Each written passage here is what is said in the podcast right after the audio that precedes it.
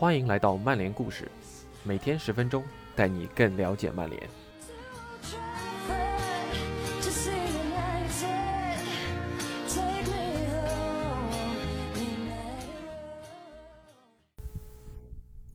今天的曼联故事是第一百零五期节目，也是本周争议主题周第四个故事。故事的主人公是杰西·林加德，很多人现在称他为“大英帝星”。说什么你的灵皇无限猖狂，我总是觉得不舒服。当然，我不是为他现在场上的不给力做辩解，也不会跟你说他是因为生活中的琐事而影响到了场上的表现。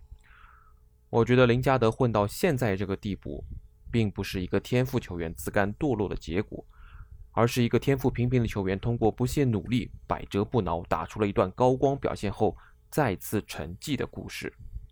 很遗憾。但也足够的励志。以下这篇文章写于二零一八年的二月。下面是今天的故事：林加德坚持不懈，让他成为明星。劳尔·瓦瑞尔。每当一个本队的青训学员从青年队升到一线队，总能让球迷们感到骄傲和自豪。如果这个球员还是个土生土长的本地人，那么这种自豪感。还会增添一丝甜蜜，因为这个青训球员知道能够代表他所在的地区意味着什么，而球迷们也会因为这种羁绊对他瞬间产生情感上的联系。与从海外挖来的球员不同，俱乐部的 DNA 只有那些真正知道其价值的人才能代表。在曼联这家以坚定不移培养年轻人而著称的俱乐部。这一点往往是显而易见的。九二班仍然是他们最著名的青训毕业生，但他们不是第一批，也不会是最后一批从球队青训营走上职业舞台的人。二零一七年十月，曼联一线队已经连续八十年有本队青训球员能够进入正式比赛的大名单。虽然仅凭这样一个事实就把曼联标榜为最好的青训球队，是一种还原主义。但这还是能说明一些问题的。目前球队中有不少的青训毕业生，但他们每个人的背景故事各不相同。麦克托米奈和图安泽贝都是在一线队跟班学习的，效果还不错。而出生于葡萄牙、从瑞士挖来的乔佩雷拉，则可以说正在向世界上最好的门将学习。他们代表着新一代的青训学员。而另一边的三名青训毕业生则有着不同的标签。一个是世界级球星保罗·博格巴，对他来说，称之为学院毕业生似乎有些不太确切，因为他是十六岁时从勒阿弗尔签下的，之后免费离开曼联。二零一六年又以当时的转会费记录从尤文图斯返回老特拉福德。另一个是英格兰国家队和曼联的双料希望之星之一拉什福德。最后一个则是前场的多面手杰西·林加德。他可能不是一个明星球员，但完成了个人的三级跳，这是很少有人能达成的成就。当时年仅十八岁的拉什福德，因为连续得分，成为了众人瞩目的焦点。他牢牢把握住了自己的机会，延续了从第一天起人们寄予他的厚望，成为了联盟中最优秀的年轻球员之一。他被视作一颗冉冉升起的新星，但很少有青训毕业生能像他这样横空出世。一出道就光芒四射，被寄予厚望的，那就更是少之又少了。大多数青训学员都是勤奋努力的球员，表现稳健而可靠，但身处豪门的他们很难有机会成为球队一线队的常规选手。豪门往往会挥舞着支票簿，豪购同位置更好的海外球员。所以，对于林加德来说，梦剧场的情况也确实如此。但看看林加德在多年的努力和坚持后所取得的成功，这就是青训学员真正的胜利。林加德出生于柴郡的沃灵顿，就读于威廉伯蒙特社区高中。他的弟弟现在还在那里学习。林加德本人也会时常出现在兄弟姐妹的比赛中，受到学生和老师们的热切关注。他自己也曾非常谦虚地承认过这一点。他的童年是在一个工人阶级的家庭中度过的。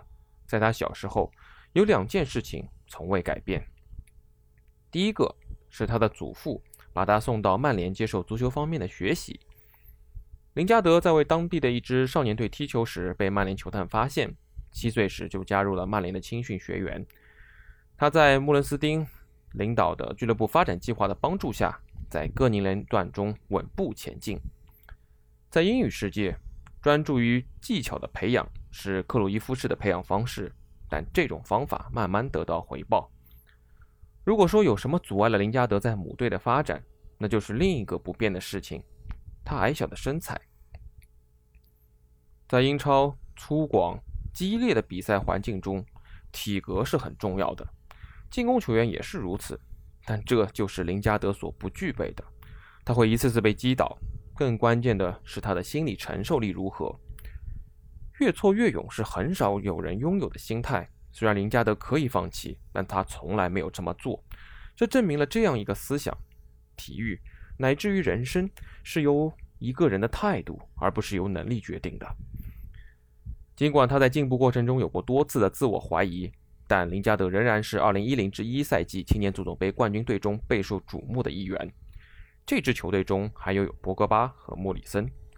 莫里森与林加德不同，他从一开始就被高度评价。福克森爵士表示，这个小伙子和他之前见过的任何天才一样的优秀。但莫里森没能延续这一良好的势头，最重要的原因就是他的态度。这也让他与林加德走上了不同的道路。当他在全世界漂泊流浪时，林加德却冲向了自己的巅峰。林加德能帮助身边的人提高，看着他们飞得更远更高，而自己却在下面徘徊。林加德进入一队的道路并不是那么顺利和自然的。穆伦斯丁和麦克费兰都知道，他必须要有耐心，并且能够忍受残忍和坎坷的租借之路。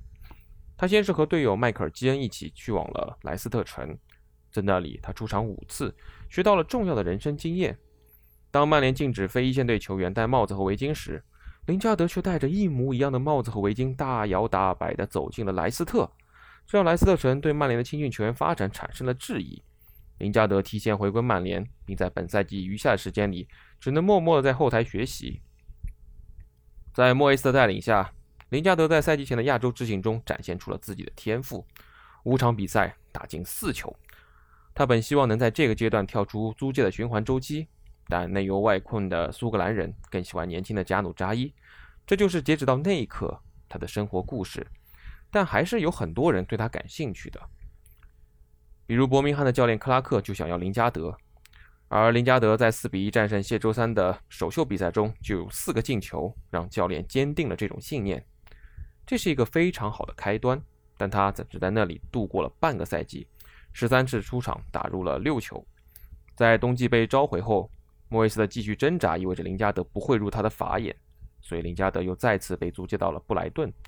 他在十七次出场中打进四球，帮助球队进入了英冠的附加赛。在一个竞争激烈的联赛中，这是一次从一个俱乐部跳转到另一个俱乐部的出色回归。林加德这时已经准备好了抓住一线队的机会，正好他得到了范加尔的帮助。这位荷兰人有使用年轻人的传统。范加尔让林加德在赛季揭幕战对阵斯旺西的比赛中首发出场。林加德在比赛中的开局不错，但在第二十四分钟，他被阿什利·威廉姆斯铲倒，导致膝盖严重受伤。曼联一比二输掉了比赛，而林加德也失去了在球队站稳脚跟的机会。这次受伤，一定程度上让林加德幸运地错过了零比四负于米尔顿·凯恩斯的耻辱一战。出战的几名边缘球员被清理。而林加德则在场边悄悄地休养生息。之后，他很快就在冬季被转租借到了德比郡。十四场比赛出场七百分钟，这算不上主力球员的数据，但好歹林加德还有比赛能踢。当然，他不知道的是，这会是他最后一次被租借出去。接下来的一个赛季，林加德的起步很慢，直到第九场联赛才有上场。马塔在半场时被勾倒。林加德作为替补球员登场，表现得很勤奋，帮助球队三比零获胜。二零一五年剩下的时间，林加德一直在进步，并在对西布朗的比赛中打入了首球。转年之后，他能够做到连续十八场联赛有出场，这是林加德的突破之年。终于，在对阵水晶宫的足总杯决赛中，他在第一百一十分钟的进球，为自己的突破画上了完美的句号。林加德用一记势如破竹的射门打破了场上沉闷的气氛，这也是他对本赛季的一个完美总结。林加德牢牢抓住了自己的机会，当他拿着球衣离开球场时，一个青训学员为俱乐部赢得了2004年以来的第一个足总杯冠军，这真的让人感慨万千。没人可以否认林加德的大心脏，看到神圣的温布利球场的草皮，就会刺激他去冲击、去表现。在接下来的赛季中，他在社区盾2比1战胜莱斯特的比赛中首开纪录。随后，在2017年1月的联赛杯决赛中，他又在3比2战胜莱斯特比赛中打入了第二球。这是球队一年之内的三座不同的奖杯，而这些奖杯的获得都部分得益于林加德在决赛中的进球。林加德在欧联杯决赛中的胜利并没有产生太大的影响，但他还是在球场上踢完了全场。后弗格森时代，曼联在杯赛上的成功与林加德的崛起是同步的，这也许是命运奇特的安排吧。林加德现在是球队的一名正式球员，介于一线主力和轮换球员之间。通过不断的进球，他现在正成为一把完美的瑞士军刀，能踢右边锋，能踢进攻型中场。甚至能当支援型的前锋，在客场三比一战胜阿森纳的比赛中，他的两粒进球堪称是他迄今为止最好的表现之一，并在进球后送给球迷一些时髦的舞姿。他的比赛方式已经日趋成熟，为他现在是一名合格的曼联球员的说法增添了一定的可信度。林加德的可爱之处还在于他在年轻球迷中的地位。他们似乎与那些更传统的球迷持截然相反的观点。各种各样的舞蹈动作让他在老派球迷眼中被认为是一个不成熟的年轻人，这让对林加德的观点极具分裂性。尽管他在这方面和博格巴其实并没有什么不同。这种动作是否让他变得有趣，或者说令人尴尬，并不取决于年龄或偏见，而是取决于有趣在这个时代意味着什么。林加德与博格巴的 DAB 等动作被理解为缺乏尊重，甚至是令人厌恶的，而实际上这两人正在享受他们的所作所为。这也是为什么林加德并没有得到那么多的尊重。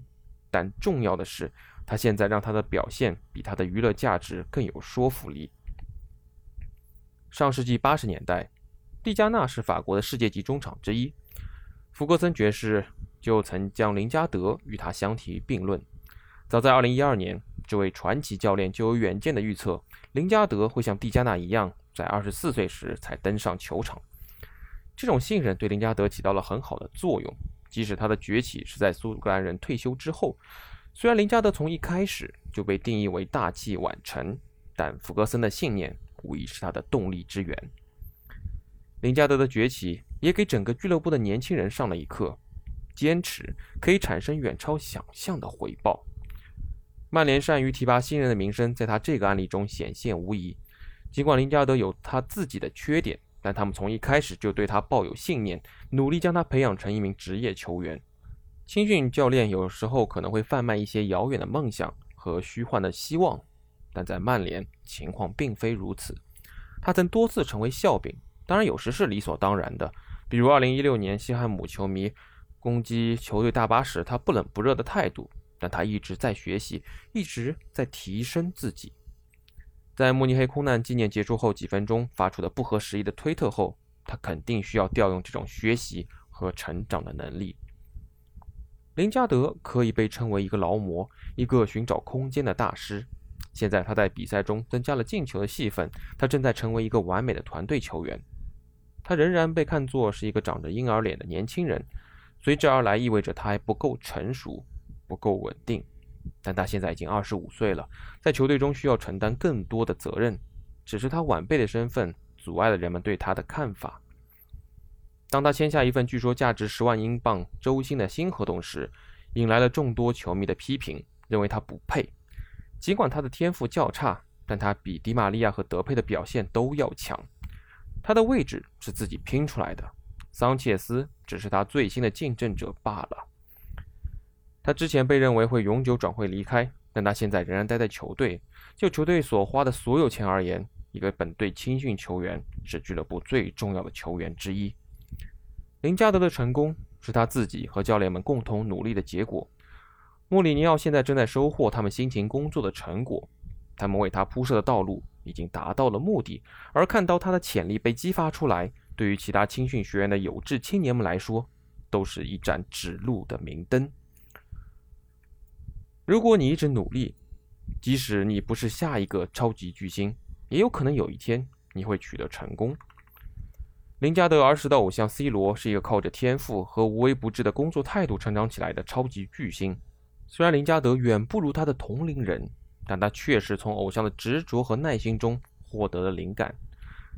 在这个被人为因素和金钱因素主导的环境中，林加德以他活泼开朗的个性让人耳目一新。他让自己的足球来说话，导致诋毁者们只能妄加非议，缺乏足够的说服力。随着世界杯的临近，2018年。会证明是这位边锋的重要一年。林加德应该已经坐上了前往俄罗斯的飞机，而且很有机会出场。在那里，他将有一个向世界展示自己技术的平台。从沃灵顿到老特拉福德的路，要比实际物理层面的路程要长得多。